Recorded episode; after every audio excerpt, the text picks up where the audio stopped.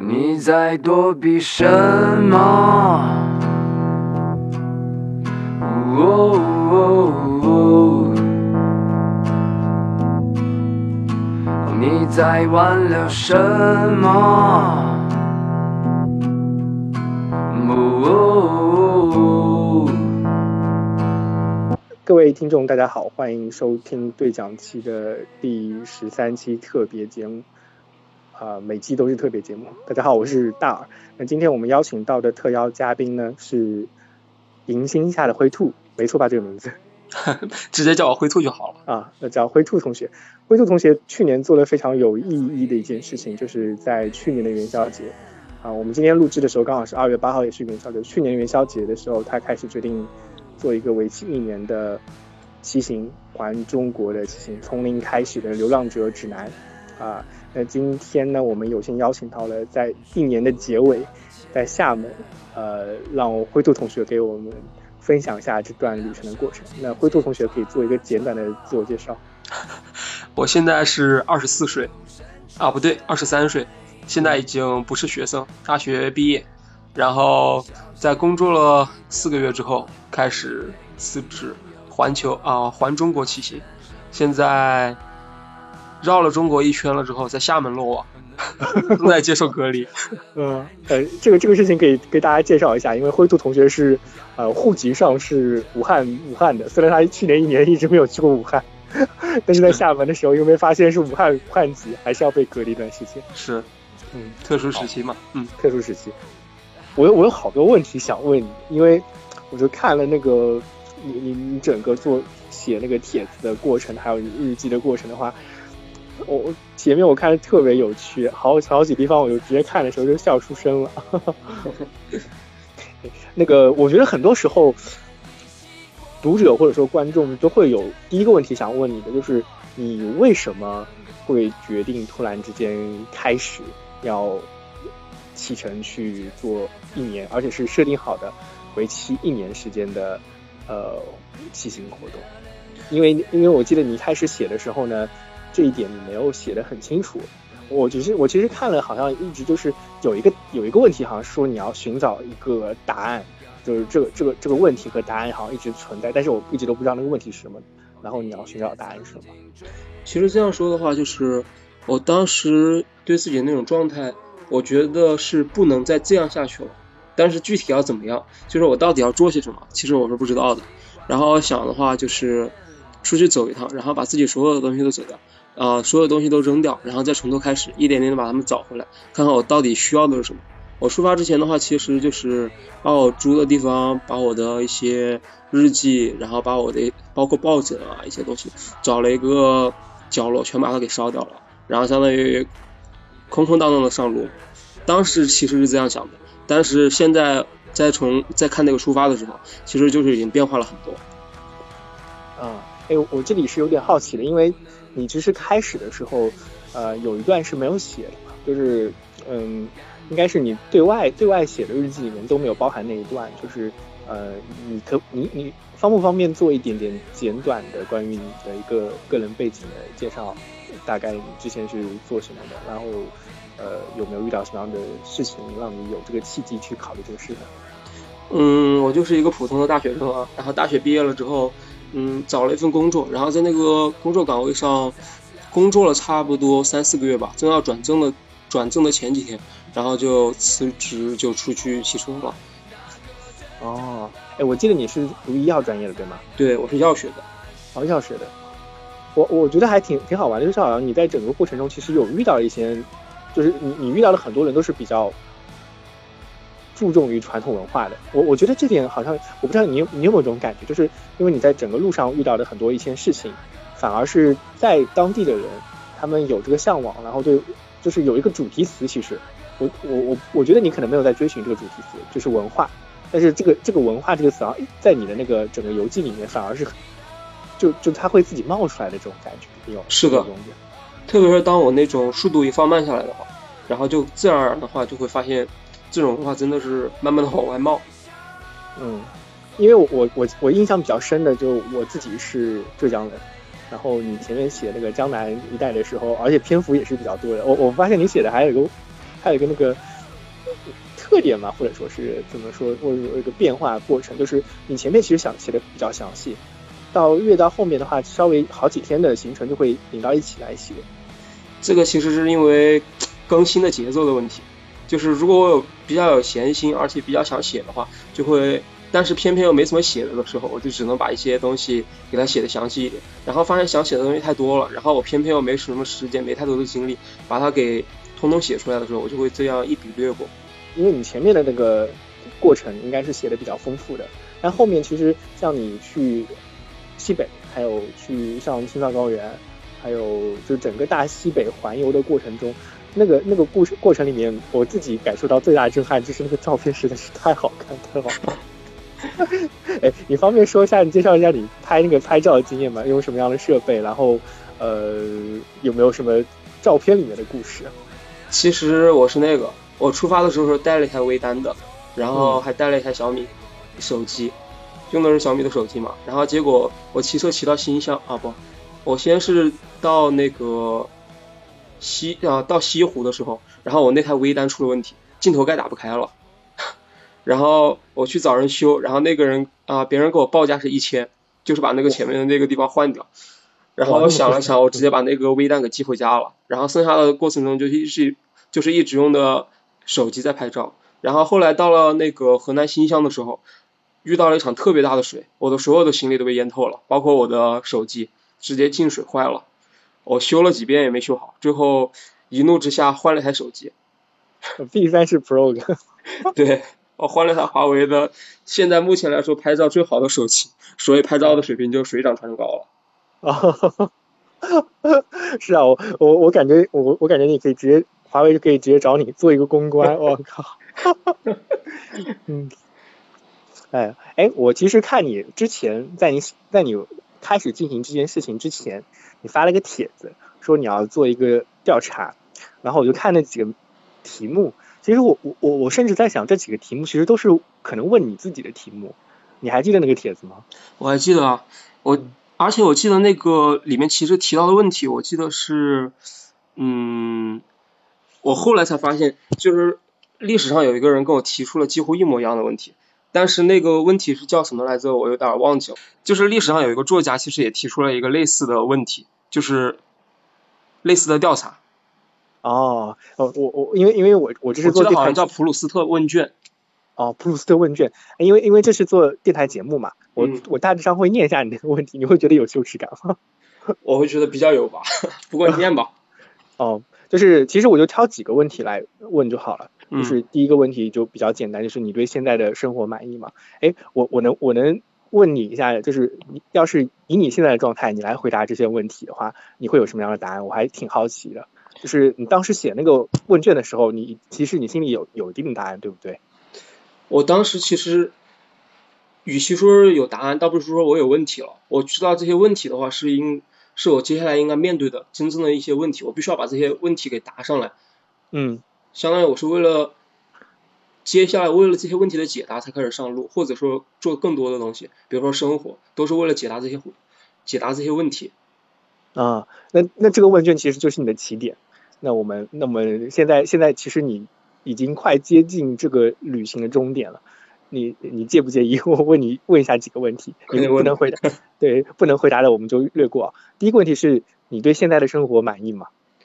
我对现在的生活这个问题，其实我真的思考了很久，就是我应该对这种生活是什么样的态度，或者说这个问题的话，可以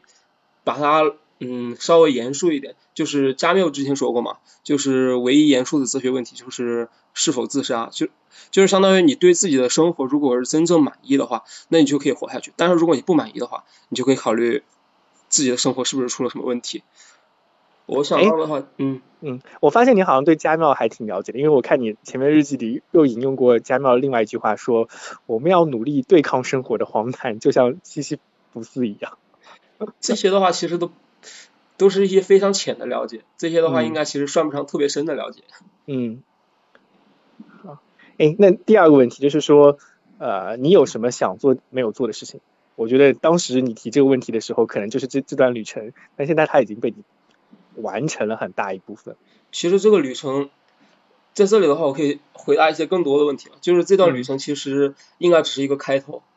就是相当于我开始做了第一件我想做的事，然后我现在有更多我想做还没有完成的事，但是我知道我现在已经完成了，比如说环游中国，环游了一圈，我现在有一些信心可以接下来做一些自己想做的更可以说是更放肆的事吧。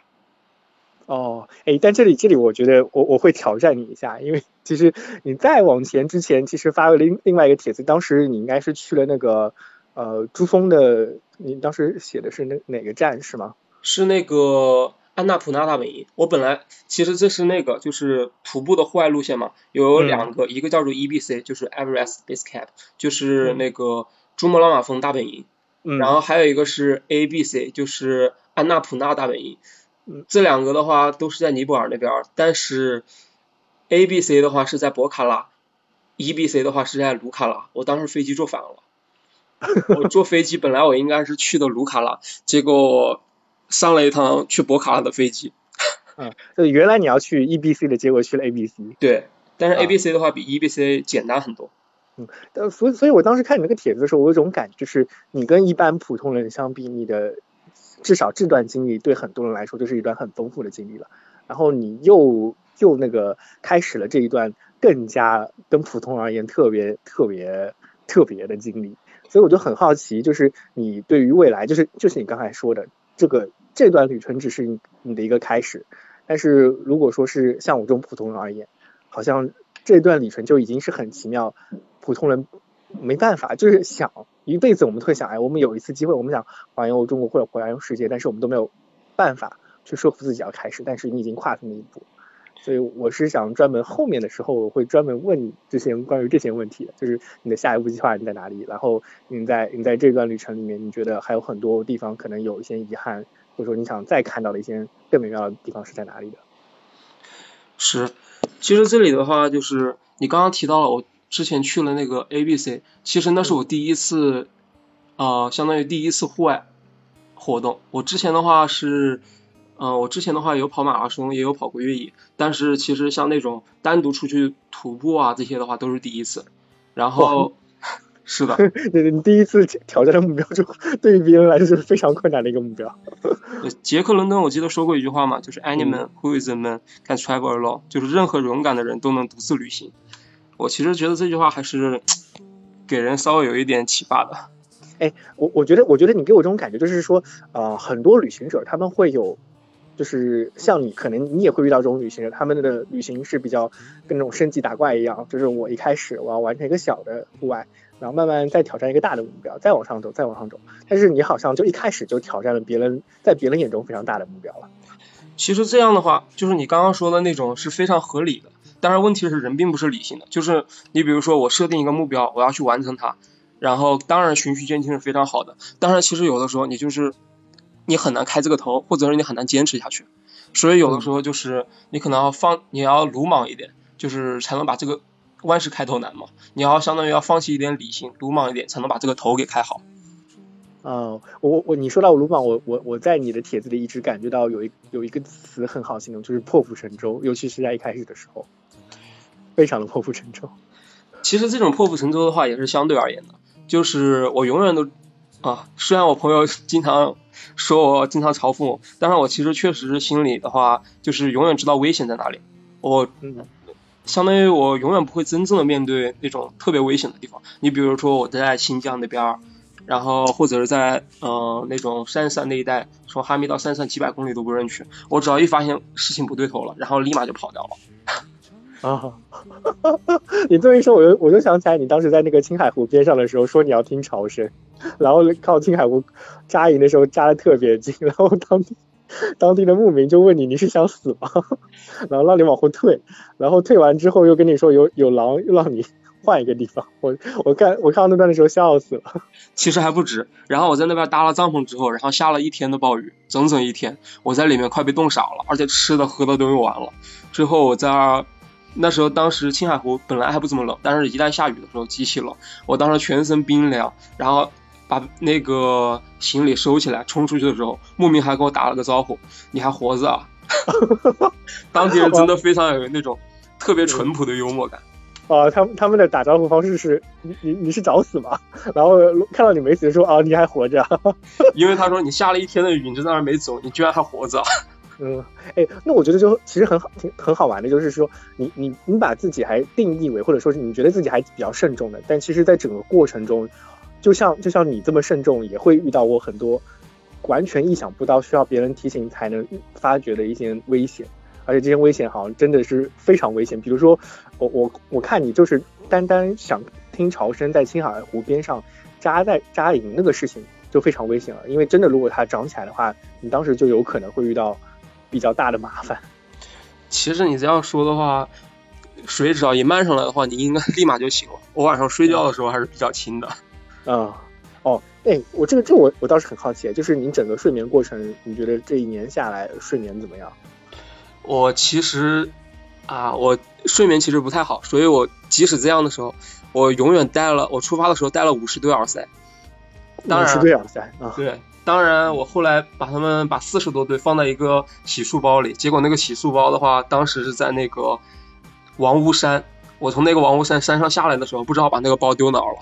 然后搞得我后面的牙刷、牙膏、洗脸毛巾、洗面奶，所有的东西都没了。就从那之后，我就开始不修边幅，当个野人了。之前我可能还稍微注意一点，之后的话就是彻底没注意到了。哈 哈哎，那我能问野人一个问题吗？你现那个这段时间的胡子是怎么解决的？这段时间的胡子是买那种超市里有那种十几块钱、几块钱的那种刮胡刀嘛，只要能刮掉就可以了。哦，哎，但是但是我我好像感觉，如果是这种公路形式的话，就一路不刮胡子还挺酷的。你会遇到很多朋友都是没有刮胡子。我遇到过，然后后来我甚至有一阵子没理发。后来我到了新疆，在我一个朋友，在我一个同学的那个，我同学他妈把我拉去，直接给我剃光了，没有剃光，剃的非常短。就是说，你终于又不是野人的样子了。我路上遇到了很多的朋友，都会强制带我去给我修一下蝙蝠。为为什么呀？我觉得这个很好玩。就是照理应该说不修蝙蝠感觉酷酷的，为什么一定要拉你去修蝙蝠？嗯，因为我毕竟还是年纪比较小嘛，他们就是有一种非常，还是出于一种责任心吧。很多人就会带我去，而且有的时候我记得。印象很深，其实我出发的时候也是真的没打算理发，我后来是在那个黄山开始第一次理发。哦。当时是那个，当时是那个理发店的店主主动说要帮我理发，就是说 你，是从那开始的话就是没有太多的坚持了，就是遇到该理的时候就理嘛，自己不主动去理，但是别人带你去理发的时候就老老实实理了。啊。哎，我我我现在我感觉我们刚才其实展开比较多的。如果说回到那个倒茶的问卷第三个问题的话，就是有什么事情阻阻拦了你？就是上一个问题是你现在有没有什么想做没有做的事情？然后下一个问题是有什么事情阻拦了你？嗯，我觉得在当时那个节点跟现在这个节点会有不一样的答案吗？嗯，其实最开始的时候，我出发的时候问了自己几个问题，就是上路的时候嘛，嗯。我作为一个有手有脚的成呃成年男性，我怎么都不可能饿死，对吧？对。而且中国现在整体的治安环境是非常好的，我也不用担心自己会遇到什么那种事。而且我走的路的话都是国道，路上都会有车，我真的遇到问题的话，我可以第一时间搭车走。然后我再问一下自己，还有什么困难吗？没有了，就是可能会吃很多的苦，但是你不会真的死掉。你只要不死掉的话，什么都 OK。哈哈，哎，所以现在好像。在你面前已经没有什么事情可以阻拦你了，对吗？也不能这么说，就是像我现在的话，我反而是觉得出发变得越来越难了，因为的话就是长时间的这种在路上的这种消磨嘛，然后你再出发的时候，你会变得稍微慎重一点，再考虑我要做一些什么准备，然后我真的需要出发这么久吗？然后这样的，其实，然后你如果再次再次出发的时候，可能就要再把一切都抛下，再回到最开始的那种心理状态。只要能活着就可以了，只要能活着，能看到第二天的太阳，就什么事都可以坚持下来。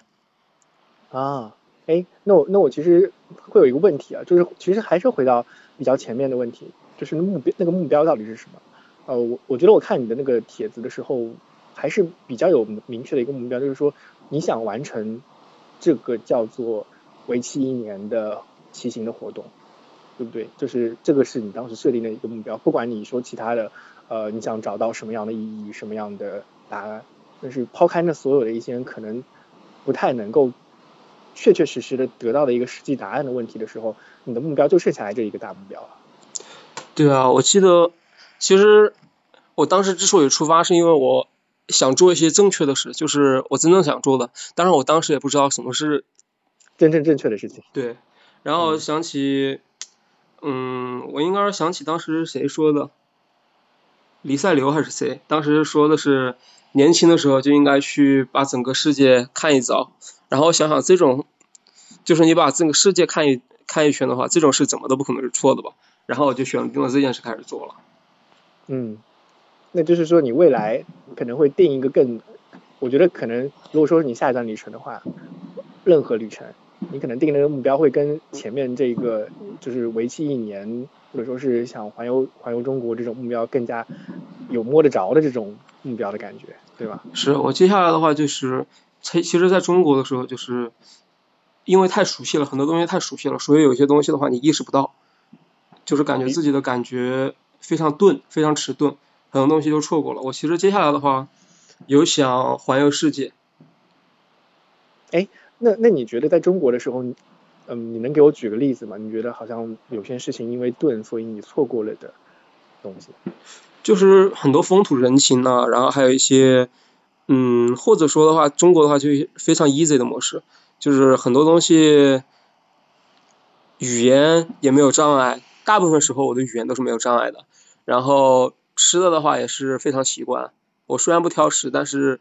这边吃下来的话完全没有障碍，从南方吃到北方。唯一比较吃亏的时候就是在北方，我发现我真的吃不起饭了，只能天天吃面的时候，那一阵子我确实是有点扛不过来。哎你你你那个吃吃不起饭是因为什么方面的原因啊？因为经费还是什么？因为经费啊，我这儿当时的话，我一我一路上其实基本上都是吃路边的快餐嘛，嗯，然后一顿饭的话，成本的话在十到十五左右，甚至这是那个猪肉涨价之后的价格，猪肉涨价之前的话，我还可以控制一顿饭在十块钱之内，嗯，然后结果到了那个到南方这边的话，基本上你去，比如说你吃一个炒饭啊或者什么，你的饭可以免费随便添嘛。然后你到了北方那边，你比如说你要一个炒菜，他真的就只给你端上一盘菜。然后你要面的话，可以给你另加。然后你要饭的话，多少钱一碗？多少钱一碗？最贵的我见过四块钱一碗的。哎我我这这这里的话，就是你在最前面的时候，其实，在你的帖子里提到我一点，就是说你也是因为你一开始的时候啊，开始这段旅程的时候是没带钱的，一分钱都没带。对我开始对是想的是，也是基于那个最开始的想法吧，就是我是一个双手健全、身体健全的一个成年男性，我应该可以尝试一下不使用不使用金钱来活过这一年。其实最开始的话，最开始我甚至没有打算骑行全国，就是整个中国绕一圈，我没有这个想法，我只是想，嗯，相当于就是从零开始舍弃一些东西，然后开始过一年的时间，让自己稍微思考一下。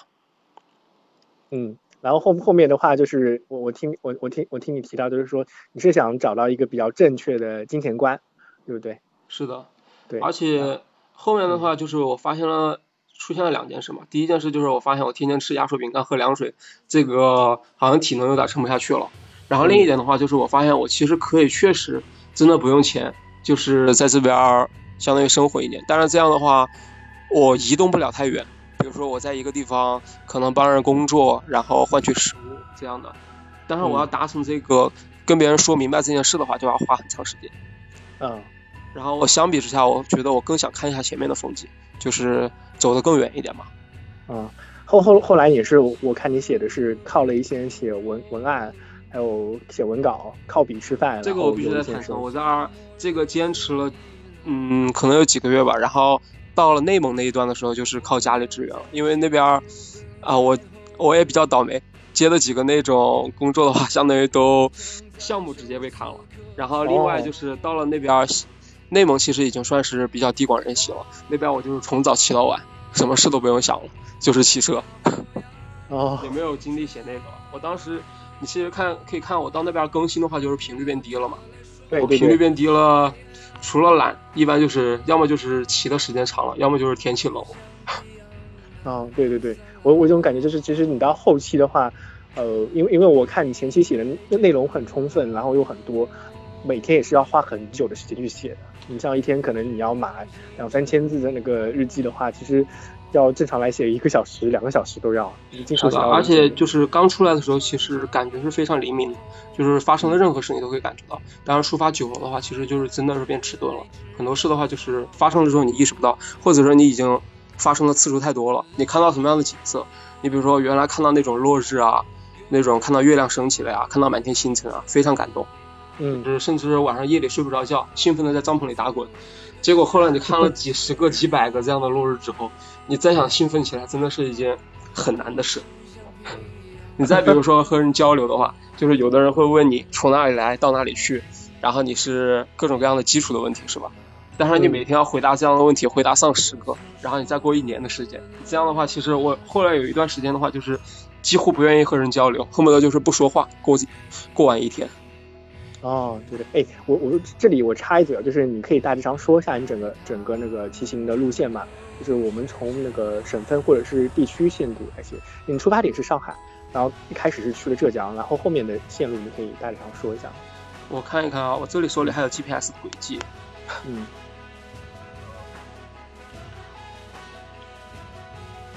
我记得我开始是从上海出发，然后是先到了，应该是先到了湖州吧，还是对。到湖州，那先到嘉兴、湖州，然后是杭州，是，然后到了杭州，刚刚，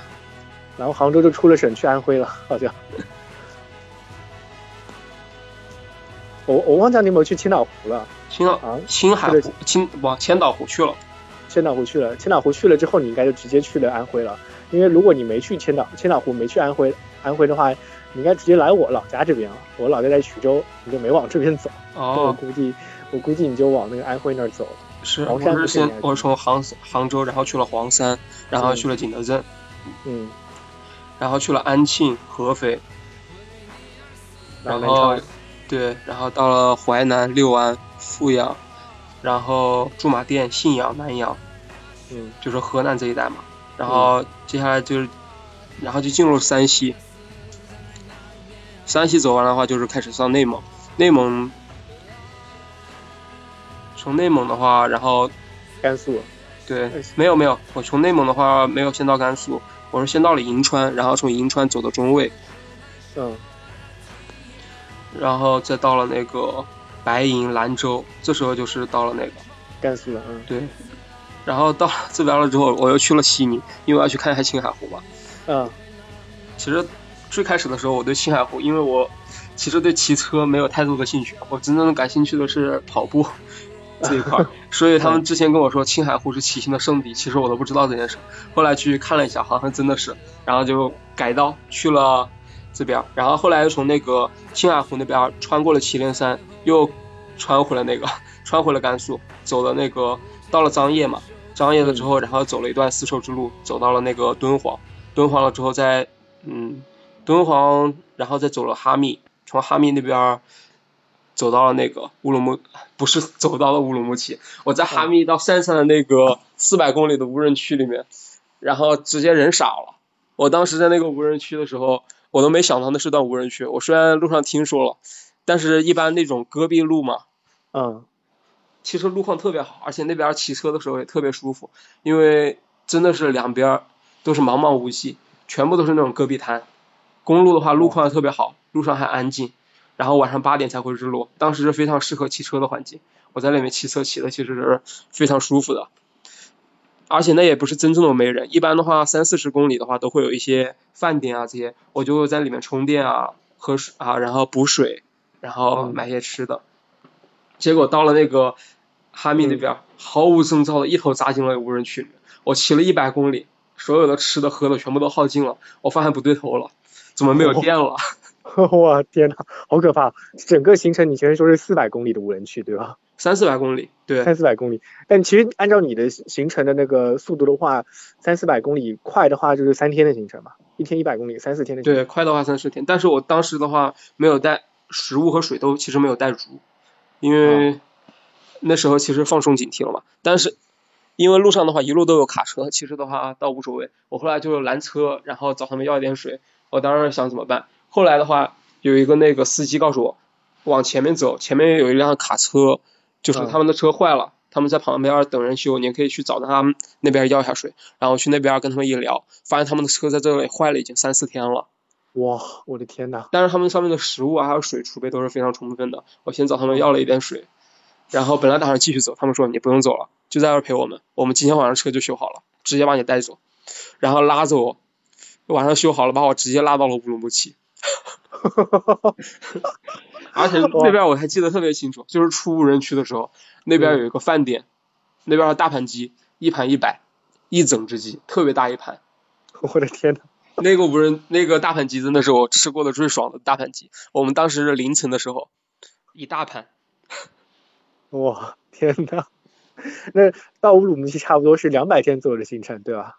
一到乌鲁木百八的，齐，嗯嗯，到乌鲁木齐的话就是九呃快十月份了嘛。嗯，差不多差不多两百多天，对，然后再从乌鲁木齐的话就是一路骑到了霍尔果斯，然后从霍尔果斯那边再走了那个，再骑回了伊犁。啊，就是大北方大北方行程，对，然后到了伊犁的时候，感觉雪快要下了，就是马上要下大雪了。确实，我走了之后马上就开始下暴雪了。嗯然后我就直接坐火车从伊犁，从伊犁直接坐火车回到了西安。就是他们说的，我的七星已经不纯洁了。呃，我也觉得已经不纯洁了。因为我看你就是我，我听到你这个行程的时候，突然之间后面，因为我知道你后面去了那个像广西、广东那块，你都你都到了嘛，我就在想，哎，你怎么后面骑的那么快？是我出来骑的时候，其实小轿车，然后汽车、卡车，然后嗯包括火车，我所有的交通工具其实都坐完了，船嗯轮渡也坐完了，我现在还差一个飞机。嗯，飞机还没坐，然后后面后嗯，嗯后面其实就有点加速的感觉，就是呃路程上就有点加速的感觉了。是因为那个当时的话天气已经变冷了，而我在夏天的时候，因为那个为了减重，其实我把羽绒服啊那些东西都扔了。我当时哦本来的话就是打算到了冬天的时候正好南下嘛，嗯，结果我不小心走错地方了，我没有想到云贵高原那么冷。我在那个云贵高原那边特啊，还有那个秦岭那一带，快被人快被冻傻了。哎呦我的妈呀！那你后面那个还好到了南方啊，度过了一个暖冬。今年今年今年南方还真的是暖冬。对，现在到了南方的话，就是从云南到其实到桂林那边的话，其实就好很多了。但是在贵阳那一带，到贵阳之前的话都是超级冷，从那个特别是从六盘水那一带，人都快被冻僵了。凉都，不愧是凉都。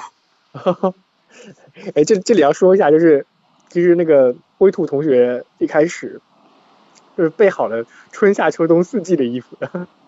是的，我其实出发的时候行李比较重，就是因为我把所有的东西都准备好了。我嗯因为我最开始的打算的话就是什么不什么都不不不骑，然后不用钱，这样过一年嘛。结果后来发现行程改变了，然后想了想，我只要在夏，我只要在冬天的时候骑到南方就没问题了。结果没想到没骑上，骑不动了。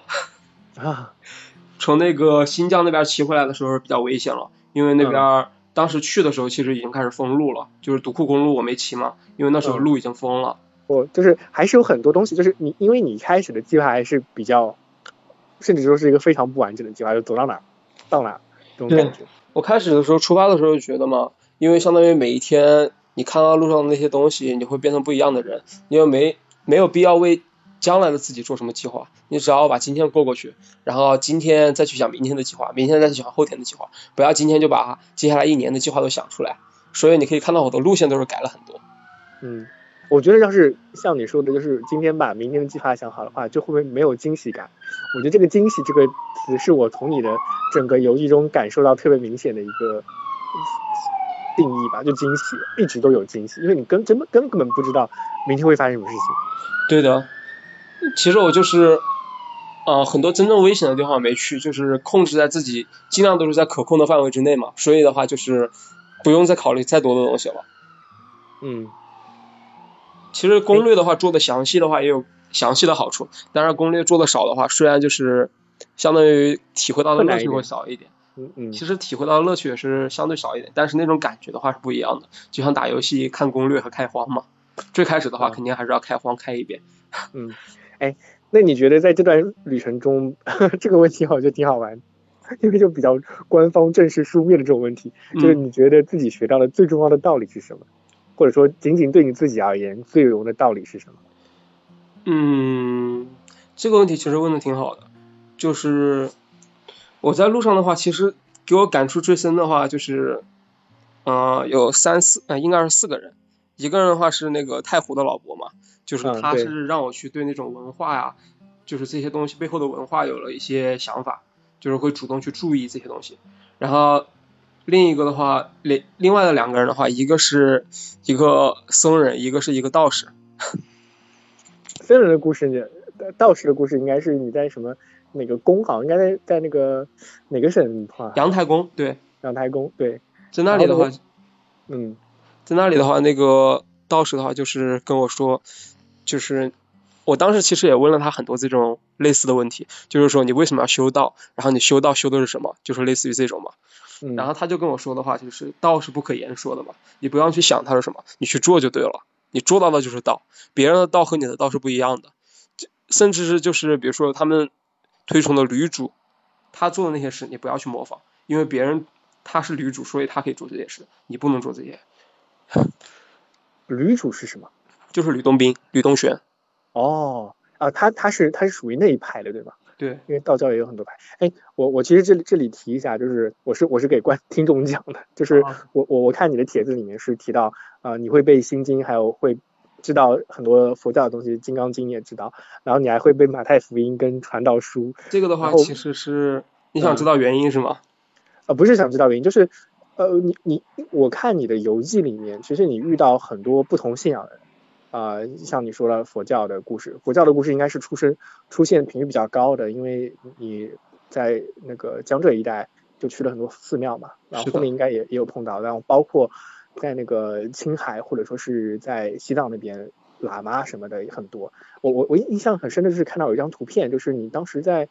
应该四川附近还是青海附近那边有一个叫什么慈宁寺还是什么寺的时候，就里面有很多小女孩，她们穿着护膝。然后跟不知道跟着爸爸妈妈还是跟着爷爷奶奶的，对对对，然后就一直一直在那个匍匐前行，不是匍匐就是那个跪跪姿嘛，对，去朝拜。我我是印象很深的，因为我我知道这个事情在藏教里面很普遍，但是我觉得如果亲眼看到的话，还是感觉会很不一样的。所以就是你你你其实，在整个嗯你自己的背景，其实就是对各种宗教特别理解的。或者说，就是你对基督教跟佛教还是比较理解，呃，有有一定了解的，不是说很理解，就是有一定了解。是的，对你自己在开始之前，对于这些宗教上你的认识是怎么样？嗯，其实的话，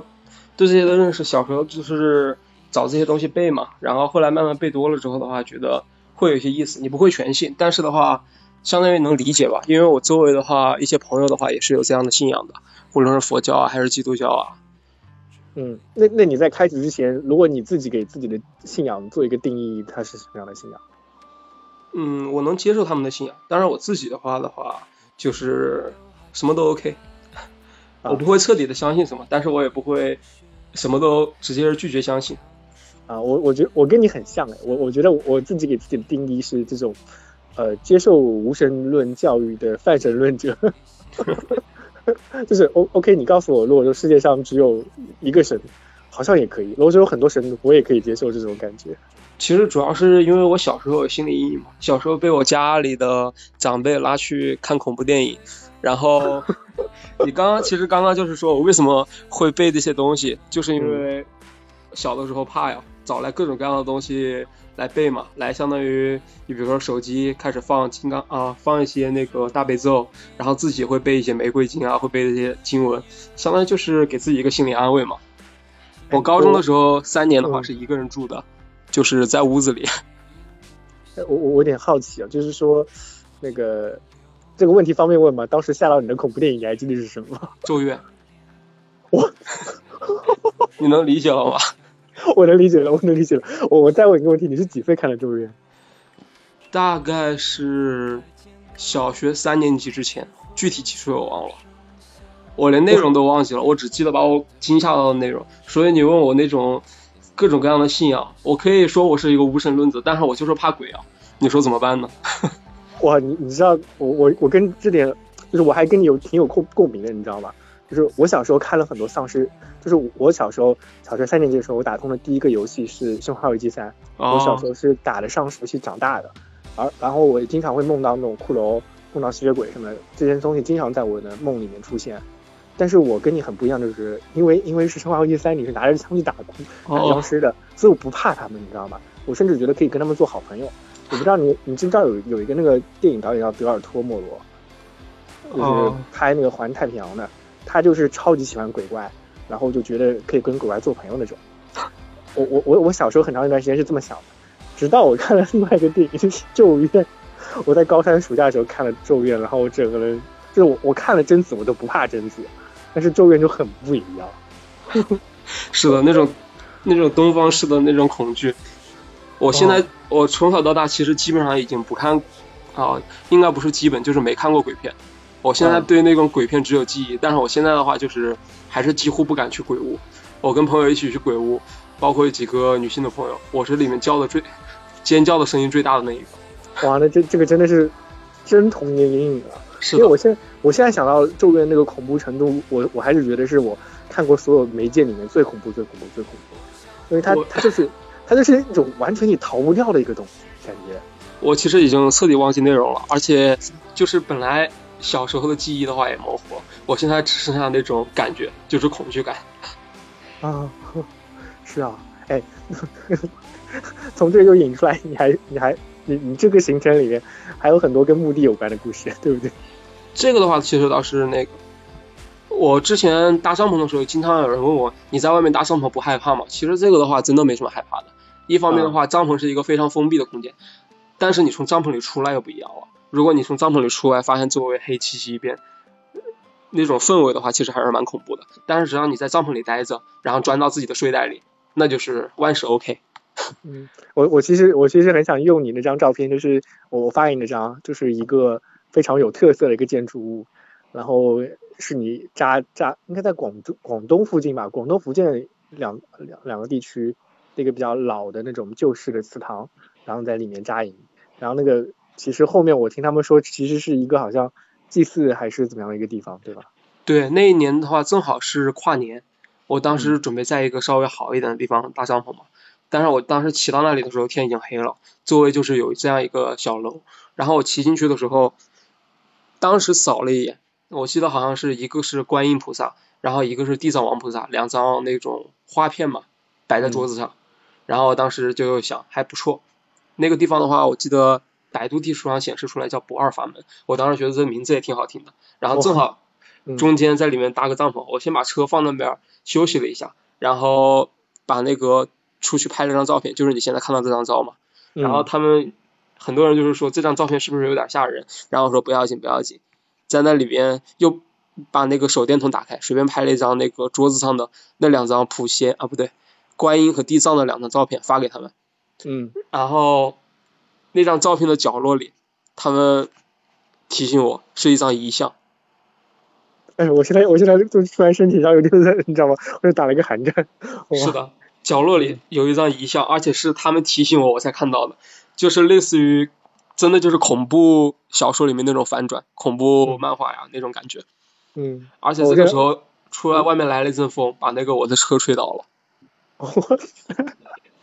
虽然我不相信这种东西，但是该怕的还是要怕的。然后我就把那个车推起来，然后连夜又骑了二骑了十几二十公里，然后骑到了另一个小镇上。这边镇子的话，我记得好像叫平安县还是平安平安镇。哇天呐，这个名字也是很那个哦！你这个故事串起来了，就是你你还是你你你的起点就是你本身因为咒怨的原因就很怕这个东西，然后这个故事就是特别充满了诡异色彩。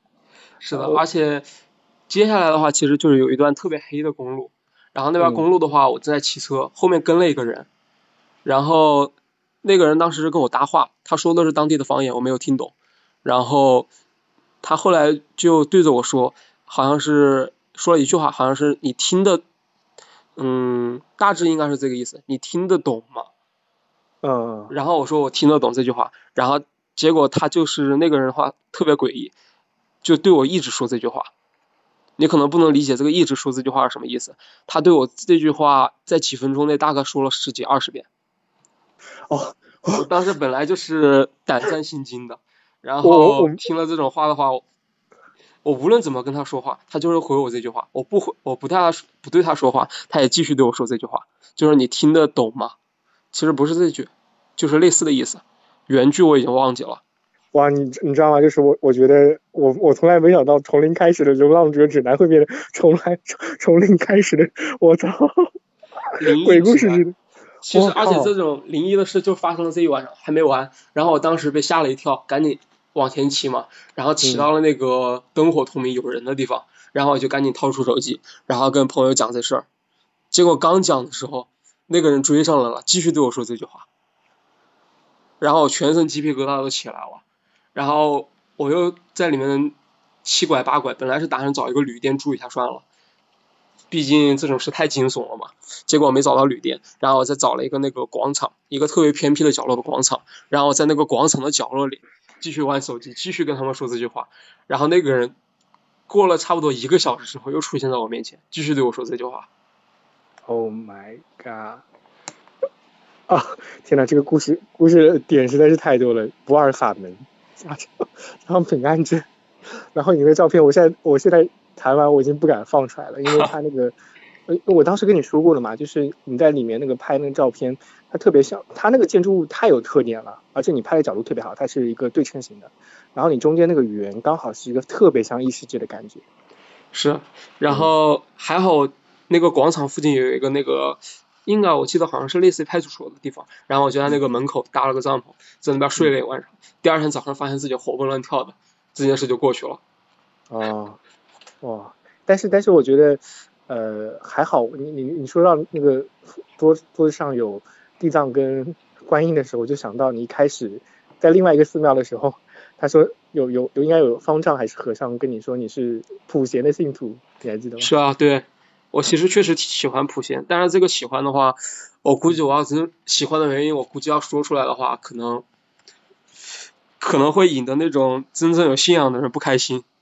啊、你不说也没关系，反正我就是觉得，OK，其实你是作为一个普贤的信徒，所以你有保护，你知道吗？你有加持，这一路上下来，因为因为那个故事其实已经在你的旅程里面比较接近最后尾声的那个部部分了，就在前面的故事里面，你的旅程里面已经有得到了很多加持跟保护了，所以我觉得这个事情有点像一个小插曲，但是因为因为普贤或者说其他那些呵旅什么旅主。他们给你的加持，所以能安全的度过这个劫。确实很多阴差阳错的地方，比如说我之所以喜欢普贤菩萨，还是说一下吧。其实因为滕启龙的《封神演义》里边的那个普贤，我特别喜欢他，是这个原因。然后后来至于普贤是那个行大愿发大愿的啊、嗯这个是后来朋友告诉我我才知道的。我当时只是啊单纯的因为我喜欢《封神演义》里面那个普贤的形象而已。啊，哈哈滕启龙救了你一命，你知道吗？是，所以说你这种的话，很多阴差阳错的事儿。我我我我我听你我听你讲的时候，有一种感觉，好像就是虽然这个旅程还比较短的时间，在你的人生人生里面可能只占了大概二十几分之一的时间，但是它好像把你之前的很多遇到的事情都串联在一起，或者说逼着你去看过去的一切，它它的合理性，或者说总是有一个事情可能跳出来让你去想一下，哦，之前我跟这个事情有什么关系？呃，很有佛性那种因果的感感觉，你有你你有这种体会吗？嗯，可以这样说吧，因为这种事的话，我之前的话其实出发的话也是有这个目的嘛，因为我只花费一年的时间，但是我觉得我这个在旅途上的感触的话，无论如何都是大于之后对对而且我我们刚刚那个话题的话，其实就是我刚刚只说了太湖的老人，还有一个道士，嗯，就是还剩下两个人，他们的故事我觉得也特别有意思。就是另一个是僧人，这个僧人的话，就是我遇到五台山那个拜山的僧人，就是他就是山的故事，嗯、对，我当时在那个离五台镇还有几百公里的地方，然后遇到了那个僧人嘛，就是叩首，一步一叩，然后一路要拜到那个五台山上去。然后我当时就是跟这个僧人同行了一段时间，那个僧人的话给我的感触的话特别深，他不会跟你说什么大道理，就是每天早早上的话五六点起来，然后出去叩首，然后就是朝拜嘛，然后一路晚上拜到九十点回来。我跟他一起走的话，他二就是理所当然的，就是我吃睡什么啊，我吃啊，还有一些住啊什么，我们都是都是他帮我解决。就就说他在帮你解决吃吃住睡问题之外，他每天的主要工作就是从五点钟左右开始，一直到晚上九点钟，一直在扣手嘛。对，一直在，而且他就是相当于不能骗自己嘛。他那个很多人的话不知道这种。呃，这种朝拜啊，这种拜山的方式要怎么拜？就是他是有一辆自己的那种三轮车，然后上面都放着自己的吃住啊这些用品都在上面。然后他每天的话就是把那个车先开到他要拜到的地方，比如说中午的时候，他每一个小时可以拜一公里，然后他算一下这个距离和时间，先拜过去啊，先把车开过去，然后再走回来，然后再拜过去，就是这样的。其实他每天走的来回走的距离比拜的距离要多很多。哇，那你跟他，你跟他交流之后有什么样的收获吗？我其实试图跟他交流，但是其实他没告诉我什么，就是只是相当于只是言传身教。比如说路边看到那种遇到玻璃渣子，然后再走回到那个车上，然后把那个它上面有一把工兵铲，然后还有一把扫帚，然后拿过来把那些玻璃渣子全部给扫走，然后扫到那种相当于。啊，扫到不会把别人车胎扎爆的地方，遇到那种小路上遇到，经常遇到，其实路上就遇到那种小动物的尸体，再走回去，把那个铲子拿出来，然后埋一个坑，然后把那个动物给放进去，然后再给它念经。哎，我我觉得很奇怪，就是其实，在西北部或者说是呃藏区里面，就是整个西北部的佛教氛围，呃，让我觉得有一种，你说虔诚，我甚至都觉得很。无法形容那个感觉，他们比虔诚更虔诚，就像你前面说的说到的那个，还有这一个事情的时候。你要说西北部，其实这一块佛教的话，我就不太理解，不太了解了。因为实事求是的来说的话，就是在山西那一带，我真的是寺庙已经看太多了。山西那边的古迹是真的看的特别过瘾，导致我出了山西省之后，哪儿的。那种文物啊，那些地方，你其实可以看到我那个游戏里面几乎没什么记载了，因为我已经没什么兴趣了，有那种曾 曾经沧海的感觉，因为真的是太多了。啊，哇，哎，那那回到那个这位老和尚的故事，就是除了他每天叩首，你在那边大概待了多久时间？我在他身边待了差不多一周吧，就是他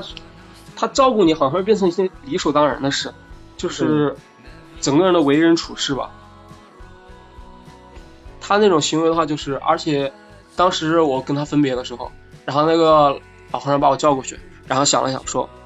我觉得我没什么，我不太理解你要做什么，我也觉得这种行为的话，我也不太好评价，然后从那个钱夹子里找出，然后抓了一把，抓了一叠百元大钞塞给我，说我是一个比较实际的人，我觉得这个对你的行程比较有帮助。我当时人就傻在那里了。他大概，你你看他年岁大概多大？他其实僧人还有那个道士的话，我判断年龄判断的永远是失误的。他年龄，呃，我看上去的话是三四十岁，如果我判断的话，应该是五六十岁吧。就是道士还有那种僧人，他们真的是实际年龄会比看上去的话要大很多。哦，其实骑车的人也一样。啊，我路上真的，我路上判断年龄几乎就没判断对过。哎骑车的人应该是判断判断应该是偏大吧，像像你的话，可能看起来像，你觉得现在看起来像？对，我觉得他可能就是有一个那种回归值，就像我年龄没到那儿的，就是会判断年龄偏大，但是如果年龄一超过那边，就是判断偏小。我经常在路上看到六七十岁、七八十岁的老人，我把他们猜成三四十岁的，真的是，因为长长期骑车，他整个精神面貌，还有包括他的那个身体体型，整个是比较。就是有朝气的，看起来可能我觉得对，应该就是说那种精气神吧，特别好。嗯嗯，哎，那你第四个你比较有印象是印印整个印象很深的是谁？第四个其实就是我，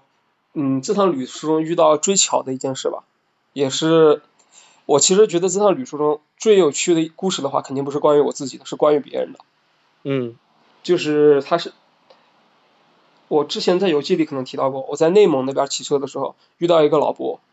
他也是，他当时车把啊车的龙头那里挂了一台，还放了一只狗，当时在路边捡到了，后来要交给别人收养了嘛。我们当时也同行了一段路，阿童的故事是吗？不是阿童的故事，哦，不是阿童的故事，是那老跟阿童有关，对，跟阿童有关，但不是阿童。那个老伯，我们当时在内蒙遇到了，后来我们之前骑之后骑了很长的一段路，因为我们的居然都是想环游中国，他是要环游全国三十四个三十啊三十四个省市直辖市，我的话就是大致差不多还完就可以了，我没有那么精准。啊，然后呢？然后那个老伯的话，就是我们一路上就是也是经常交流嘛。他是十年前就想出发了，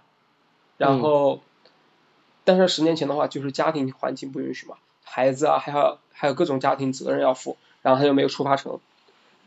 但是他花了半年的时间，就是把一些该买的东西都买好了，也做好准备了。然后十年后，在十年前的同一天，他用了十年前买的装备，就开始上路骑车了。然后我们就在路上遇到了。哇，整整十年，这十年的时候，他的孩子长，他的儿子长大成人，成家立业，家人也开始理解支持他的行为了。他在退休的前一年出来的，五十二岁，因为是退休的前一年还是前几年忘了。他就是担心自己时间往后面多推一年，他可能就是没有精力啊，没有能足够的那个，或者是困难一点，就是出发不了。然后就是辞职出来骑车。他的话，其实这个老人。特别整个人特别乐观开朗，而且其实不看长相的话，精气神比我更像一个年轻人，特别有朝气。嗯。然后他一路上花销的话，可能比我还少。我有的时候会因为没有太多经验嘛，有的时候住店啊住的可能稍微贵一点。我当时遇到他的时候，老婆跟我说，他一路上住过最贵的一天是四十块钱一晚。哦。最贵的是四十块钱一晚的。为什么要这么说呢？因为他还干了另外一件事。就是他路过每一个省，然后就要往那边捐一千块钱。我的天呐！他现在，我当时遇到他的时候，他好像已经捐了一万多了，因为走了十几个省嘛。嗯。他自己的话，其实骑车就是经常有人遇到，经常有人会问我：你们出来骑车，家里一定很有钱吧？或者是那种。其实我们，我路上遇到骑车的，特别是骑长途的，一个比一个穷。无论是刚刚你提到的阿童，还是这个老伯，还是我，我们都是基本上吃的话，每天吃个三十左右的，然后住的话，一周可能住个一两次。嗯，就是这个老伯，他还他的家庭的话，条件的话是非常一般，但是就是要捐钱，然后每个省份都要捐。他是他跟我说，当时跟我说他自己是党员，然后又是那个又是军人啊，哦，所以他觉得这种事的话，他。他要做这件事的话，是因为当时是是七十周年吧，建党七十周年，然后他要为这件事在这之前花两年的时间来做完这件事。当然，其实到此为止的话，这个故事已经非常让我感动了吧。嗯，当然，其实这个故事还没完。然后就是后来我在嘉峪关那边骑车的时候，我的车爆了，不是不是内胎爆了，是外胎爆了。嗯，然后我整个人就傻眼了，在路边不知道怎么办，当时荒郊野岭的。然后这时候，居然过了一会儿，有一个骑车的哥们过来了，然后看了我这样子也傻了，说你这个车胎爆的有点彻底了，然后就过来跟我一块儿，我们就一块儿想办法，然后后来就是把它安上去了，顶这个破胎继续骑，虽然之后还是没骑，最后骑的离嘉峪关市还有三十公里的时候，我们找了辆大巴，然后把车放上去运过去了。嗯，但是这个应该坐大巴。当时的话，其实已经到了一个小镇子上了。有人，但是没有修车的地方，特别是我是外胎坏了，必须要去那个城市大一点的城市才有嘛。嗯。然后他当时看到我的情况的话，其实是给我拍了张照，然后发了张朋友圈，然后说自己骑车遇到了什么。然后过了一会儿，我们骑车的时候，我就感觉手机在震，有人好像在微信上找我，但是我当时没看嘛。然后那个人就是阿，我在嘉峪关遇到那个人就是阿童嘛，他自己叫阿童。然后阿童的手机这时候也响了，他把手机拿了一眼，然后看了一眼。就问我你是不是认识那个？他就把那个老人名字一说，我说你怎么知道？然后他把手机拿出来给我看，那个我们手机上同时都收到消息。然后他就那个老婆就问我你是不是在那个什么什么遇到了阿童？然后我就问阿童你和那个老人是怎么认识的？阿童要跟我讲，他也是一个骑车环游中国的人，但是他跟我他跟我和那个老伯又不一样，他就是工作一阵子，然后出来骑一阵子，也不需要骑到哪，就是随便的骑。这样花了五年的时间，断断续续的，其实已经把中国都转完了。五年时间，对，然后他在两年前还是三年前，骑车骑到南昌一段的时候，那个老人还没有出发，然后在老人在楼下遇到了阿童，然后他就他就把阿童拉到自己家里，一定要请阿童吃一顿饭，然后给他接风洗尘，然后把他送走了。那时候老人也没有出发，阿童也不知道那个老人要出发，但是那个老人说，就是那个老伯嘛，说我一定要出发，就留下了联系方式。然后三年后，我在路上分别遇到了老人和阿童。我这件事情太讲佛缘了。那个时候就是真的脑子嗡的一下，这个世界真的就是突然一下子变小了。我我我我曾经在那个我在上海还有在深圳的时候都遇到过，就是呃我我可能只有一面之缘的朋友，然后在某某个周末的时候我去某个商场逛，那个那个商场还不是我平时逛的商场，是随便找一个商场逛，然后我遇到别人，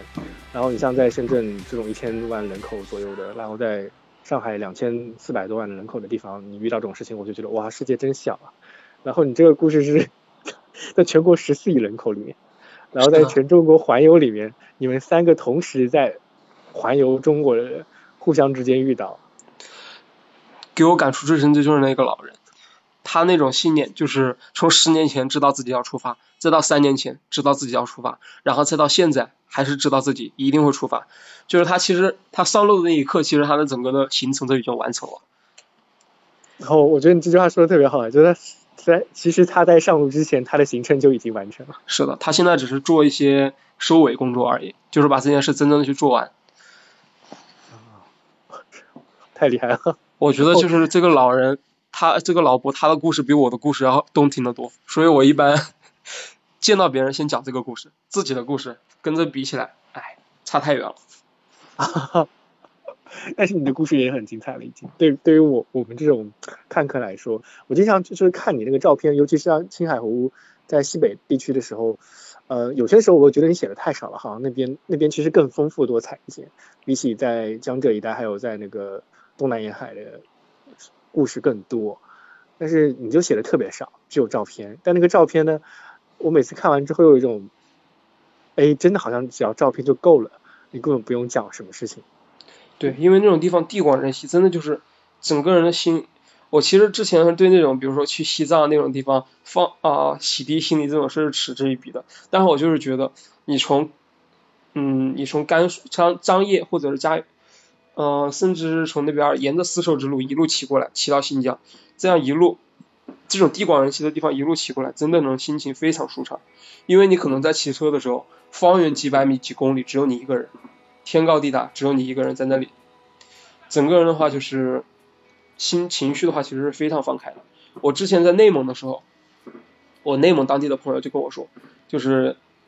内蒙古这边每一个牧民都是存在主义者，因为他们当时放牧的时候，周围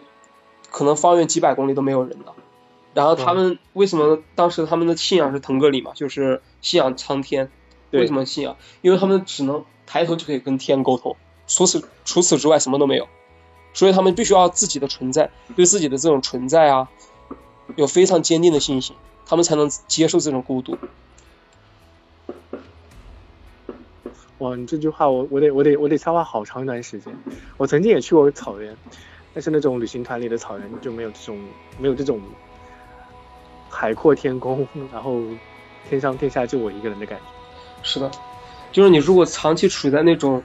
周围真的是空无一人，你视野，而且你的视野所见都是空空荡荡的，没有那种高山啊把你挤在里面，你视野能看多远就是多远，几百公里、几十公里、几百公里看过去，真的就只有你一个人，这么广阔的地方，你就所以你一定要有自己的，你一定要知道自己是谁，知道自己要干什么，你不然的话，你很容易就在这种。茫啊，就在这种大片的空白里，就很容易把自己迷失了。哎，那那你在看天的时候，因为你看过很真的看过很多种天，你像有乌云密布的，然后有就一望无际，连云都没有那种一大片的蓝蓝天，还有有有些云，有些有些蓝天的混杂在一起的很好的天气那种感觉，还有大戈壁，然后还有夜晚的星空，然后所有的这些天空里面，你自己印象最深或者你最喜欢看哪种？我最喜欢的，我比较俗，我还是喜欢青海湖那个半夜爬起来，然后满天星辰，或者说直接就是银河，直接可以看到银河飘在天上。就那么挂在那边。啊，我我我我看到你这张照片的时候，我就用力拉鼠标，我用电脑看的，我就用拉鼠标拉了好多下才拉到底，就是一整个屏幕上都是星星。是的，我而且而且我我不知道那个星星有没有倒在倒映在青海湖上，我我好像是那个就是你自甚至你自己的帐篷都在星星里面，我有一种感觉。是的，当时就是你把脑袋一探出来，然后首先就是星星罗棋布，真的就是星罗棋布，因为它你晚上探出来的时候，你会感觉每个星星之间的距离甚至都是均衡的，特别多的星星。但是如果再往上走一点，就可以看到银河，就是那样一条带子，你真的能看到。但是当然，你说青海湖湖水里面有没有星星？晚上还是太稍微太暗了，湖水还是漆黑一片，看不到。嗯如果能看到的话，估计会更美。啊，真的，我现在就在回想回想起来 那张照片，还好我看到那张照片了，真的非常震撼。哎呦妈呀！说到这个星星的话，其实还有一件比较趣有趣的事，就是阿童嘛，我跟他嗯其实也是走了，我们其实也是相遇了两次。第一次的话就在嘉峪关那边嘛，我们一路走，本来天空都是那种特别晴朗的，然后他一来的话，晚上绝对看不到星星。他偏偏又是个特别喜欢星星的人，只要我跟他在一起就看不到星星。后来他那个从嘉峪关那边坐车回去了，结果我骑到敦煌那边的时候，他又过来了。嗯然后背了个包，准备一路途达嘛，就是坐车、搭车。然后我们晚上去扎帐篷，在那个鸣沙山外面，隔了一个那个隔了一个栅栏啊，隔了一个铁丝网围着，我们在外面不收钱的景区沙子上扎帐篷。然后那边久违的鸣沙山下雨了。我朋友，我当地的朋友问说：“你们这是遭遇了多小的概率？就是跟他搭帐篷的那一晚上，鸣沙山下雨了，还是什么都看不到。哎，你你们俩命中相不是不是说命中相冲啊，就是说他跟你在一起就是看不到太看不到星星这种感觉。他只要一走，我晚上绝对能看到星星。我甚至他来的前一天晚上，我当时骑车骑到敦煌，晚上的时候抬头也是直接能看到银河，还有那种蜜色的月亮从那个山丘上升起来。但是他一来，什么都没有了。嗯，哎，好，你你们俩互相之间是对方的乌云的感觉。没有，他是乌云，我不是。我一个人的时候什么都能看到，哎，那他一个人的时候，说不定他自己也能看到呀，他一个人的时候也看不到。也看不到。嗯他一个人的时候，他就我跟他在一起的时候都是在西北这边可以看得到星星。他一个人的时候一般都回去了。嗯，哎，那你你说了你印象里最深的天空，还有你印象里最深的四个人，那你觉得你整个过程里面印象最深的一件事情是什么其实是包含在前面所有的描述里面。其实包含的就是应该是我之前讲述的那个老伯嗯他的那件事。我觉得他的这种事的话，真的是给我非常大的触动。那那哦，回再回到我们更前面提提到的，就是说，嗯，你接下来的计划，就是你你你你也提，你可能自己会想去挑战一个更大的目标。就我想看一看，就是他嗯说的，世界这么大，总得去看一看吧。嗯，那你自己有什么计划吗？我自己的话，我还是觉得自行车的话是一种非常合适的工具。啊，嗯对我听听下来也比非常非常合适，因为它它会带来故事，你知道吗？就是如果是开车，它它是在一个封闭的空间里，倒不是这样，其实我嗯路上遇到特别多的骑自行车，特别是骑长途的，他嗯我们都有一个共同点，在看摩托，在看什么样的摩托适合自己。只要骑车，只要出来骑长途，距离超过一万公里的，我们都在物色摩托。但是为什么要嗯接下来的行程我还是想选自行车呢？因为就是第一次嘛，嗯，第一次的话用自行车还是比较合适。哎，但是你的第一次已经已经算这这段旅程已经算第一次了呀，你已经完成了说呃用自行车去骑行的一个大目标呀。但是我只是骑了一个中国，甚至整个中国，严格意义上的中国，我其实没有环绕环绕一圈，只是大概绕了一圈。我想接下来的话，就是想把整个地球绕一圈。嗯，哇，这是非常非常非常大的目标，而且我我一开始听你讲的时候，我脑子里就是因为你的故事其实很温暖的，呃，如果说有机会大家去看灰兔的日记的话，整个故事里面非常非常多的温暖的段落，还有遇到的人，还有遇到的事情，就是真正让我感觉到这个中国是个太平盛世，没有人是坏人这种感觉。很多人就是你意想不到的就会对你非常好，真的有太多这种段落是意想不到的人对你很好 了。除除了除了有些给你找茬的 大发之外，为你买船票那个事儿，是的，嗯，除了这种小插曲，对，嗯，更多的话其实应该是一些比较有趣的，这样的话其实找茬的话也是挺有趣的。找茬。真正的那种，你其实说白了，骑行的话，因为一个是远道而来的旅人，一个是作为全身都是整个人风尘仆仆的，其实大多数人都是对你的态度会非常好的。嗯，哎，我我我我我会想起来，我以前在上海的时候，你在你在上海应该也挺多年吧？没有啊，我在上海是因为我朋友在上海，哦，你起点起点选择在那儿是因为，呃那你之前大学是在哪哪里念的？我大学是在武汉上的，哦，就是武汉武汉本地人，然后在武汉武汉念书。我是湖北人，但是大学是在武汉上的，不是武汉本地人。哦，不是武汉，因为我我在上海很久的时间，然后上海里我有我我遇到过一个事情，就是我经常会遇到人给我要钱买饭吃，你知道吧？就是哦，呃，这样在地铁口啊这些地方，其实挺多这样的人的。对对对，呃，然后我因为久而久之，我见到太多这种事儿，我就觉得好像在骗我。我甚至就遇到同一个老伯，你的老伯是很正面的老伯，我的老伯是非常不要脸的老伯。我每次我我以前在那个上海那边上班的时候，我上班那个地铁口，我每次会遇到一个老伯，他会问我要钱，说买地铁票。然后一开始我第一次给了他了，结果过了几天我又遇到他了，可能我长得太没有存在感了，所以他连续问了我两三次，你知道吗？哦，然后我久而久之对这种事情就免疫了。但是我觉得我在看你的故事的时候，就觉得如果我在路上，或者说因为我不是旅人，我只是等在一个地方等旅人过来的这种住客。但但如果是像你们这种旅人过来的话，我也会非常乐意给你们提供最大的帮助。就像那个湖州老伯你写到的一样，就是呃像你这样的人到湖州的话，我一定会很乐意给你介绍湖州当地有什么东西，然后我们当地的文化这样。其实我路上很多朋友，就是包括 S 一的那些坛友，其实每次每一个接待我的人都会把当地的给我当地的这些历史啊、背景啊都给我介绍一遍。你给我这种感觉像，你知道像什么吗？像吟游诗人，你知道吗？虽然虽然你没有拿着一个木吉他，没有拿着这个口琴在那儿一路我上唱歌，真的带了一支口琴，他 真的带了一支口琴。哎，那是的那你呃什么时候有机会也可以给我们吹这个吹这个口琴？我上路的时候其实还不怎么会吹，现在嗯，中途其实，在那个河南南阳的时候，其实我的口琴是吹的最好了，然后后来就变得越来越懒，然后现在口琴的话，基也基本上吹的生疏了。哦，哎，真的很特别像吟游诗人哎。我我我我以前看那个小说里的时候，我就很奇怪吟游诗人到底是一个什么样的职业，因为他一般是一个职业的形式来出现的。但是我我发现听听完你的故事啊，看完你的故事之后，我就发现，哇，吟游诗人这个职业真的太让人神往了。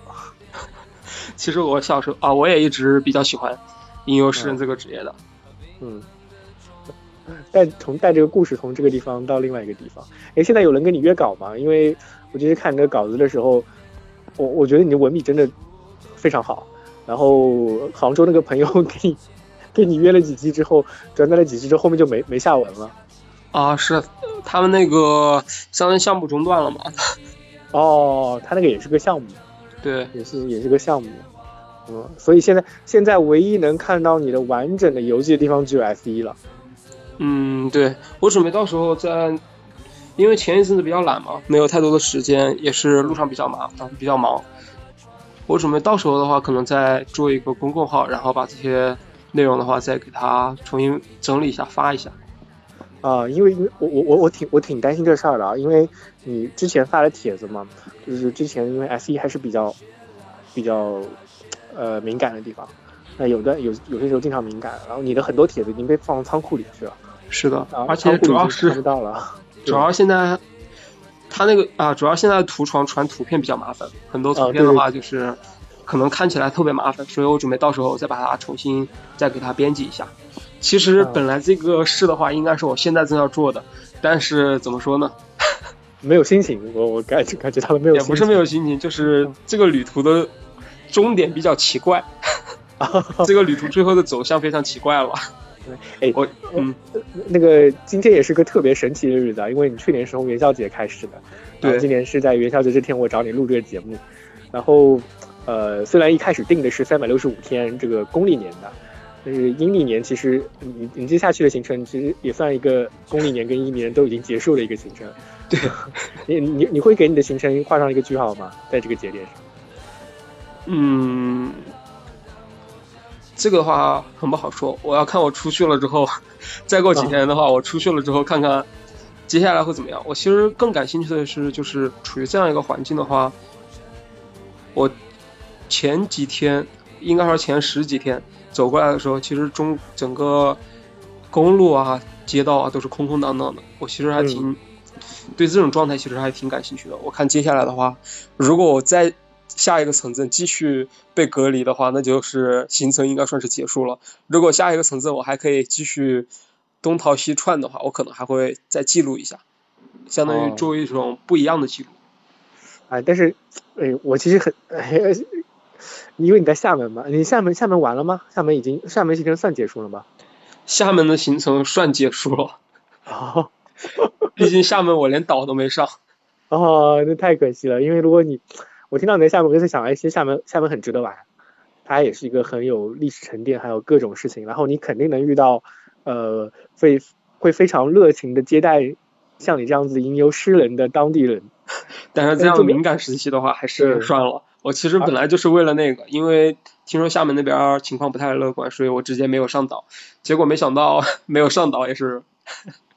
哎，有有有有点失落，有点遗憾吧？我觉得也没有遗憾吧，我就是觉得这样的结局特别有欧亨利的那种感觉，就是金牌赞美诗的那种感觉。我一路上东逃西窜，有的时候就是想找一个那种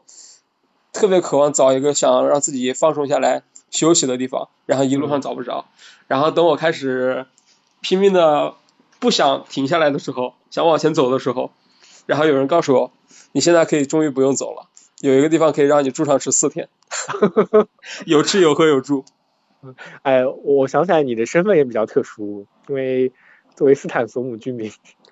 至少你的户口户口本是武汉的，所以不管怎么说，你可能到下一个地方，只要你是武汉的，还是会遇到这种事情。不管你跟他们说，我去年一年都没去过武汉。所以说我接下来的话就是，我接下来的行程，要不然怎么说不确定呢？我如果在下一个地方的话，我是能。跑得掉的话，我肯定还会想做一些其他方面的记录。如果跑不掉的话，那我就是老老实实扔了，在下一个地方继续当十四天的米虫。哦，但但是我想到一个事儿啊，就是你现在你回湖湖北都不好回啊。对啊，回湖北不好回。我其实家人也是建议我不要回去，就是在外面。哦。我甚至本来打算 这个时候其实也不好去西藏啊这些地方，就是我。地图上还没有踏没有踏足的地方，这个时候这个季节非常不合适，而且我护照的话丢在了上海的朋友家里，我上海的朋友现在人在湖北出不来了，我这已经套娃套着套着套着套着，对我现在已经深陷套娃之中了，毕竟我出来的时候也没有想到我半路 结局会变成这样。啊，哎我我现在都在想给你想个办法，让你去哪儿比较好呢？就是你你要是天天天天在被关在那个。招待所也不好，对吧？他特别无聊。呃，我觉得你要是待招待所呢，你就把你所有的日记全部给备份了，然后照片也备份整理出来。不然的话，如果说整个环境变得更加严格的话，你像 S S E 肯定是不是一个很好的地方？因为我不知道你你的那个稿子是在手机上写好再传到 S 一，还是就直接在 S 一上写的？我的。其实都是一半是在手机上写的，一半是在那个 iPad 上写的。其实手里的话都有那个都有备份，都有有本你备份就好。对，我还是觉得你可以到时候发公众号或者是微博上，你可以把整个发出来。其实我觉得微博是很好的。对，我准备到时候慢慢的把这些东西再稍微文字再整理一下，因为现在再回去看的话，其实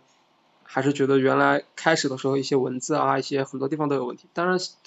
就是说，一个人还是在不断的进步嘛。我有的时候觉得自己有时候写出了几个句子，我特别喜欢。现在再回头一看啊，你你你知道我找你找找你做这个节目还有一个原因，是因为你你在做的事情是我曾经也很想做的事情。然后我我人生有几个节点，比如说我呃大学毕业的时候，我是九零年的，我大学毕业的时候我很想来一次类似这种旅行。然后我后面工作第一次换工作的时候，我也想。然后后面再再读完一个研究生的时候，我又想做这事儿，但是因为这件事情对于像我们这种走在很正常的人生轨道上来说太难了，你不可能花那么长时间去做这这样一件事儿。然后我当时就想，如果我真的做了，我一定要把这个整个过程写下来，然后跟你一样，就是我自己非常的迷茫，我不知道你现在还会不会跟我一样感到迷茫，不知道自己想要什么，然后不知道怎么定义自己。然后想通过这个旅程来洗涤内心，看看自己真正想要的东西是什么。然后写本书，我连那个名字都想好了，我要写起个名字叫《道标》，然后把它出出版出来，就是指明自己的方向。但是我没做到，你已经把我想做到的事情全部做好了。而且我觉得你的认识可能会更深刻一点。有没有兴趣把你的游记出版出来？有啊，现在其实也有考虑过这个想法，因为嗯。家里的一些老人的话，可能还是我觉得出一本书的话，对一些可以让我家里的老人很开心。哎，我我在想，就是你的角色，呃，我单单看下来的话，我觉得整个脉络是很好的，就是你的出发点是很好的，就是这是我跟我周围很多朋友，我在跟他们聊的时候，我印象或者感觉感触最深的就是我们这代年轻人不知道怎么定义，还有定义自己，然后不知道自己想要什么。你你带着这种问题出发，然后我觉得你到了结局结局的节点，一方面有非常有小说的戏剧性，另外一方面就是这个结局的节点那个答案也确确实实就是我现在看到的那个答案，就是没有答案。是的，我其实这里面学到的话，就是我在我在这趟旅途中其实想到了很多很多次，我觉得我已经找到了这个答案，然后一般快的话可能半个小时。多的话，可能过个一个月、两个月，我就会立刻把它推翻。最后，我从这里面学到了什么？就是学到的不是那个答案本身，而是我知道了有这个答案存在。知道它存在了之后，我就可以有一种什么样的信念，有一个什么样的态度，就可以去相当于继续坚持做自己要做的事。你觉得那个五台山的老和尚心里有这个答案？有有答案吗？我不说他有没有这个答案，就是他有答案吗？我相信他是有的。他们，他甚至是包啊，他和那个湖州的，他和我在内蒙遇到那个老伯的话，其实感觉是差不多的，就是他们，他们的信念已经强大到了，在你一个人在做这件事之前，就已经把这件事给做完了。嗯，是啊，好有这种感觉。你甚至说这四个人里面，因为湖州老伯反而不太有这种感觉。湖州老伯，我感觉我在他身上有看到一种，也有一种迷茫的感觉。是湖。我刚刚是口误，我其实刚刚想说的是那个内蒙遇到内蒙老伯，对对对，我是南昌人，南昌老伯，南昌老伯是很明显的，南昌老伯应该是这四个人中我觉得最明显的，是非常脚踏实地、有目标那种感觉。是他的信念就是，他的信念是 现在还是在我心中相当于坐，你之前说的是像，之前说的是那种坐标嘛，道标。其实我觉得就是更多的话就是我这个路过程中受到。最大的收获是什么？就是我见到了这样形形色色的人，我们看到我看到他们的生活方式，然后我可以学习他们这种生活方式，他们就是我心中的坐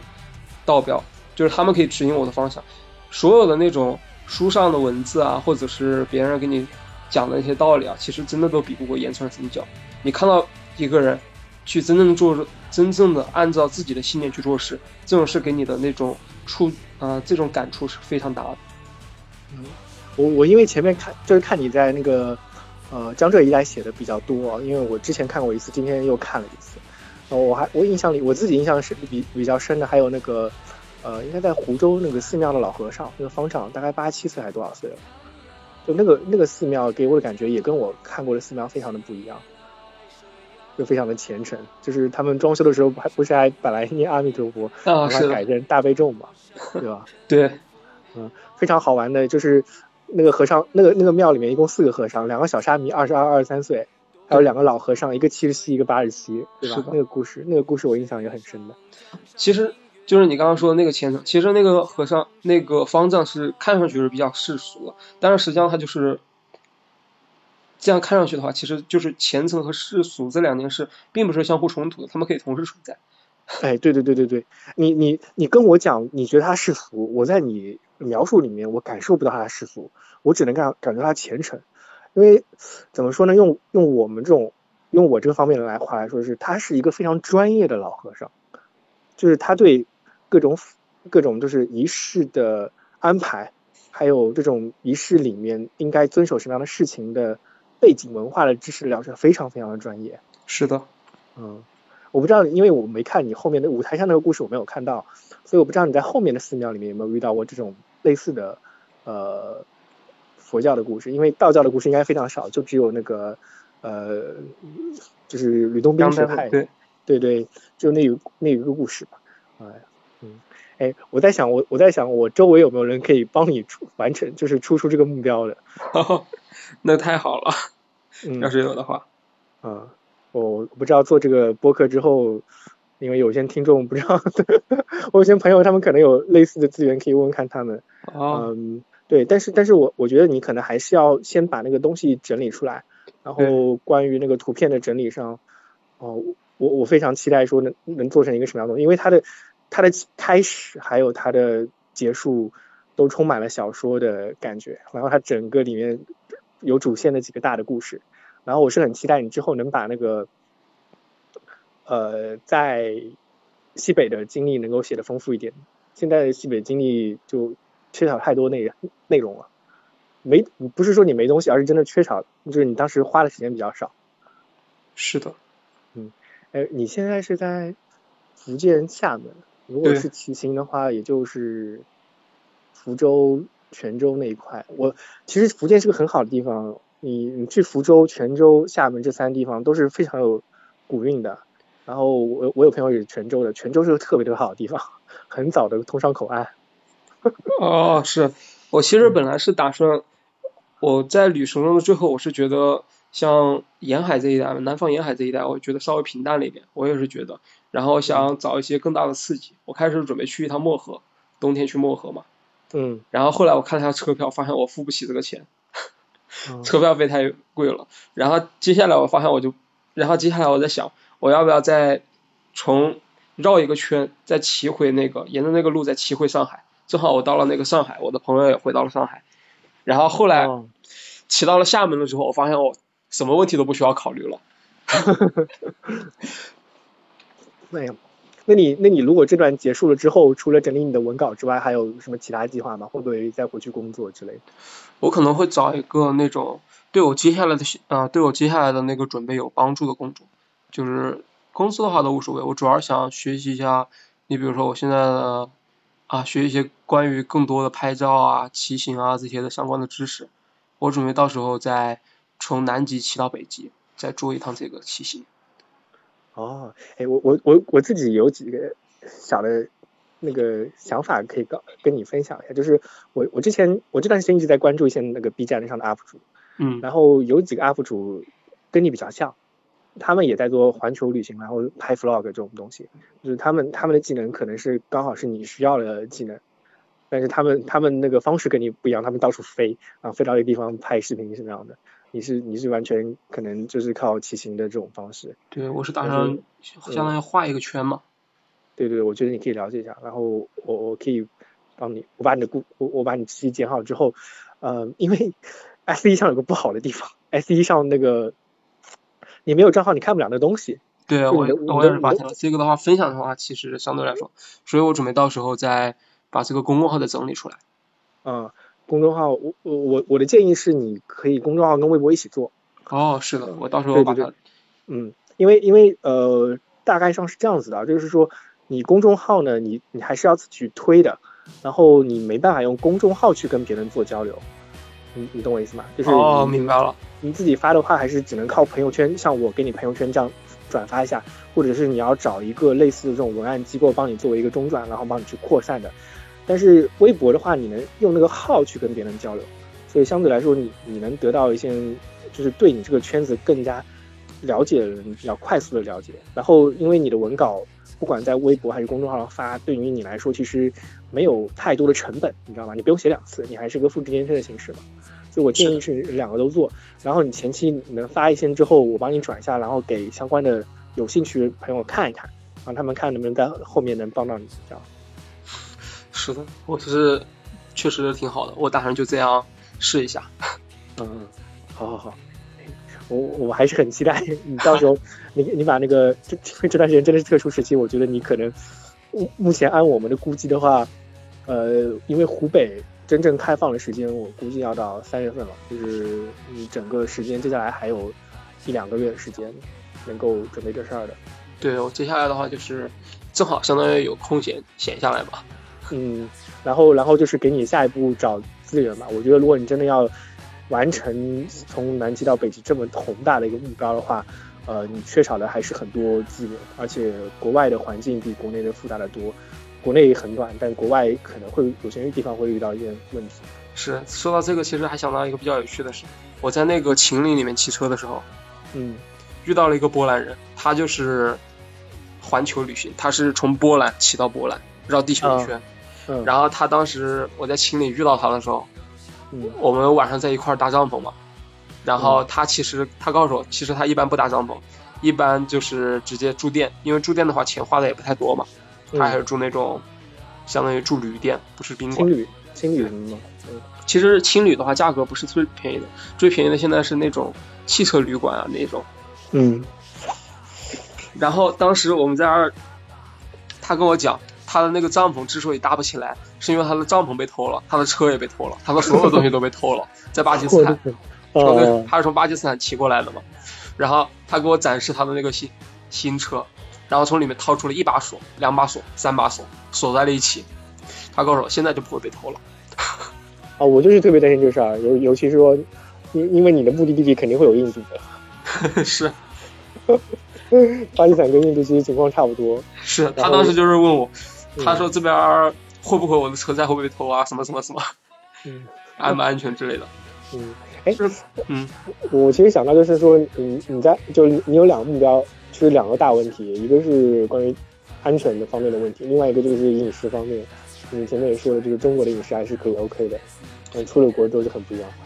出了国的话，我其实觉得，就我上次去尼泊尔那些地方，我一路也是能吃能喝。我其实这种不是特别挑。嗯，因为我我不是我，因为我自己是个很敏感的，就是那个肠胃很敏感的，所哦以我我当时不是怕吃什么东西，我就怕那个东西干不干净。哦，是的，这个的话确实也是有一定的问题了。嗯，好，嗯，我在我在想怎么给这次节目做一个结尾，就是其实你的旅程也到了结尾，然后我们前面其实也做了很多关于你这个旅程的一些回顾吧，然后也问了你一些你你学到你觉得最重要的道理是什么，然后你最印象最深刻的人物或者事情，然后你有了进一步的目标，然后嗯。其实，其实我还是会会还是会想这个问题啊，就是说，因为你的开始是迷茫，但是你在终点的时候，你你的答案答案给我的感觉是，并不是从这个迷茫状态中逃离出来。对我现在嗯只是有勇气面对的这种迷茫而已。啊，对对对，我我一我我的感觉跟你是一样的，就是说，我们曾经因为迷茫非常的焦虑，但是你给我的感觉就是。就像给很多很多真正想开始这一段旅行的，就你这个故事是很很多人想做得上，但是他们也许想找这个答案，但是你的行为是你的经历是告诉大家，就是能最后带给你就是坦然面对迷茫这件事情，对吗？对，答案这种事可能要找一辈子，但是有勇气去找答案就够了。啊。哇，我我其实非常意犹未尽，我觉得你的故事实在太能聊了。嗯，我我觉得可能之后如果有机会的话，可以再找你录一次，因为这一次也是真的非常好的一个时间节点。刚刚哦，灰兔同学本次是参加评选，你你知道吗？我不知道你知不知道，你你是我们二零一九年 S 一强者大赛的参赛选手。呃，但是我看了一下，因为。往年的组织者今年好像没有开，然后他们说一八年最后决赛也没有开，一九年的时候有一个非官方的提名，然后你你是你是被提名者，然后我不知道后面会不会真的推进强者大赛这个事情，但是你应该是我印象比较深刻的今年的强者。嗯，好的，我又想起来你对自己的描述，嗯。肥宅，七十三公斤，厌恶旅厌恶旅旅游，缺乏发现美的眼睛，尤其缺歧视一切人文景点。我在你的整个 整个游记里面发现这些东西全部是 相反的，你知道吗？你现在肯定不是一个死肥宅了，对不对？你吃了一年时间，你肯定不是一个死肥宅。你现在多重、啊？没。有，我现在体重比出发的时候重了。我 的天呐，你现在多重啊？我现在啊没称，大概是七十，啊，六十多到七十之内。啊，七十。然后厌恶旅游，嗯，一个厌恶旅游人骑行了中国。我我 我应该还不喜欢那种，就是跟团式的，或者是逛景点似的。嗯，应该是是我整个啊骑行中国的过程中，我几乎就没有去需要购票的景点，而去过了那种需要购票的景点，感觉也是后悔，非常后悔。然后缺乏发现美的眼睛，结果你拍了很多，哎，你的主角小黄车，然后小黄车小黄车作为作为主角，作为模特的各种美丽的照片，然后尤其歧视一切人文景点，哎呦我的妈呀！是吗？看你说我如果没有遇到那个湖州的老伯，真的是没开窍，我觉得就可能，没把相当于在这那个窍开半路的话开窍了。啊，哎，其实我我我可以推荐你一个节目，就是那个呃，如果你有听播客的话，陛下观，哦，对对对对对对对，我现在每期都听啊。哦，对他就是，我觉得像你这种人，陛下观是非常好的一个呃旅游指引，你知道吗？是，现在就是现在改名叫陆叔了嘛。对，然后他停更了，应该。现在我我记得现在还在更新嘛。哦，好，我我还在他们群里呢，我我还我还有那个谁的微信，哪个微信啊？就是他们有好几个主播嘛，对，有什么超人呐、还有嗯还有谁？我我之前在他们群里就加了他们，这我已经忘记了名字了，sorry，我是个不合格 不合格的粉丝，你知道吗？我我还我还有加过他们的会员计划，当时我特别喜欢 IPN，一六年一五年左右的时候，我特别喜欢 IPN，然后我加了陛下官跟选美的会员计划，我不知道选美今年还会不会再做。二零年那个是美国选举，然后陛下官我我我做了他们一年还是半年的会员计划，然后在他们群里潜水。嗯，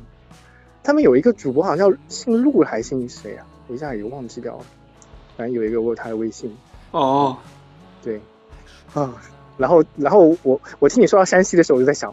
你是不是有？我当时在冒脑子里冒出来的是不是你可能听下听过陛下观，然后就想跟你推荐一下，没想到你真的听。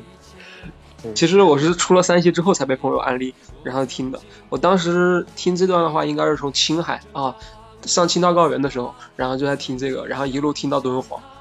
哇，那你那你亏大了，我觉得，因为他那个里面里面讲的，像那个河南、河北那一带，还有山西是非常多真正的古建筑的。其实没有亏，因为这种地方，一个是你不可能只去一次，嗯，然后另一个的话就是你去过了之后，然后你再听，和你在一边看一边听，还是相当于那种像玩游戏的风格嘛。有的人喜欢边看攻略边玩，有的人喜欢开荒了之后，然后再去看看我错过了哪些东西，看我看到了哪些东西有什么样的价值。我是啊觉得这样都挺好玩的，但是第一遍嘛，还是相当于懵懵懂懂的去，那种的话会更开心。嗯好的好的，哎，我觉得你前期还可以再完成几个小 boss 的任务，之后再开始你的南极到北极的对北极的计划。嗯，是的，我在遇到了那个朋友跟我说了，就是嗯最好还是要去一趟西藏，去真正的体会一下那种高原，然后还有那种寒冷的地方，不然的话，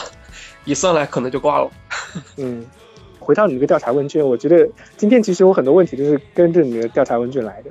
你当时问大家所有的问题，现在你自己很多地方已经得到答案了。那我再看有没有什么可以刁难你一下你的地方。其实你当时还提到了对待生命的态度跟对待死亡的态度，你觉得这两点上有什么改变吗？对待生命和对待死亡的态度，我其实觉得现在我对待生命的态度，其实我觉得生命和死亡的话还是一体两面嘛，就是相当于一个硬币的正反面。然后我们就是那枚硬币，正面的话是生命，反面是死亡。我们就是那个硬币本身。对待这种东西的话，其实我是偏向于那种享乐主义，就是酒神。我酒神对。啊，我也最喜欢酒神了。我其实特别喜欢的一句诗就是“栽花高处独深青嗯”，然后另一句的话跟这个不搭，但是一时快活值千年。嗯 就是你之前的话就是问我怎么样衡量那种生命是不是有价值的，怎么衡量自己啊会不会为自己做过的事后悔？我觉得话就是你必须要保证自己每一刻都是觉得都是觉得快乐的，都是觉得值得的。你只有这样回想起来，你才能觉得这些东西都是有意义的。嗯，虽然有些东西看上去不怎么快乐，你比如说在山上淋着雨骑车，然后在戈壁滩里晒得快被脱水，但是你其实这种东西的话，不快乐本身也是一种快乐嘛。嗯，哎，我觉得如果给我们这期节目做一个结尾的话，啊、我我我我我我其实，我跟你说一下，我是我是每次做节目之前会看很多人写的帖子。我上期节目我录的是那个斯坦索姆，呃，封城日记的疫情日记的那个观者熊，对我请他来一次，对熊总，核电熊，但是那个节目还没有剪出来，因为要花挺久的时间。然哦，后对，我所以我也看了你很多那个 S E 上的帖子，对你做了一个前期的 背景调查。对，那如如果真的要给这个节目作为结尾的话，我觉得用用你写的一句话非常好，就是其实旅行结束结束了，但你和诸事还从还未了结。我我看到你这句话的时候，我觉得可以很好的总结你所有的故事。是的，那好，那这期节目呢，我觉得只是给大家介绍非常有意思的一段经历，我们灰兔同学的经历啊、如果各位听众有兴趣的话，可以之后去灰兔同学的正在筹备中的公众号和微博上了解他的整个过程还有经历，我们也会看看有没有办法能把这些东西给发表出来。那那灰兔同学可以跟各位听众，请灰兔同学跟大家说拜拜吧。那本期节目就结束了哈。这期节目嗯，好很，荣幸录制这期节目，大家好再见。元宵节快乐啊元宵节快乐 so long now. Oh, you a hard one. I know that you got your reasons. These things that are pleasing you will hurt you somehow. Don't you draw the queen of diamonds, boy.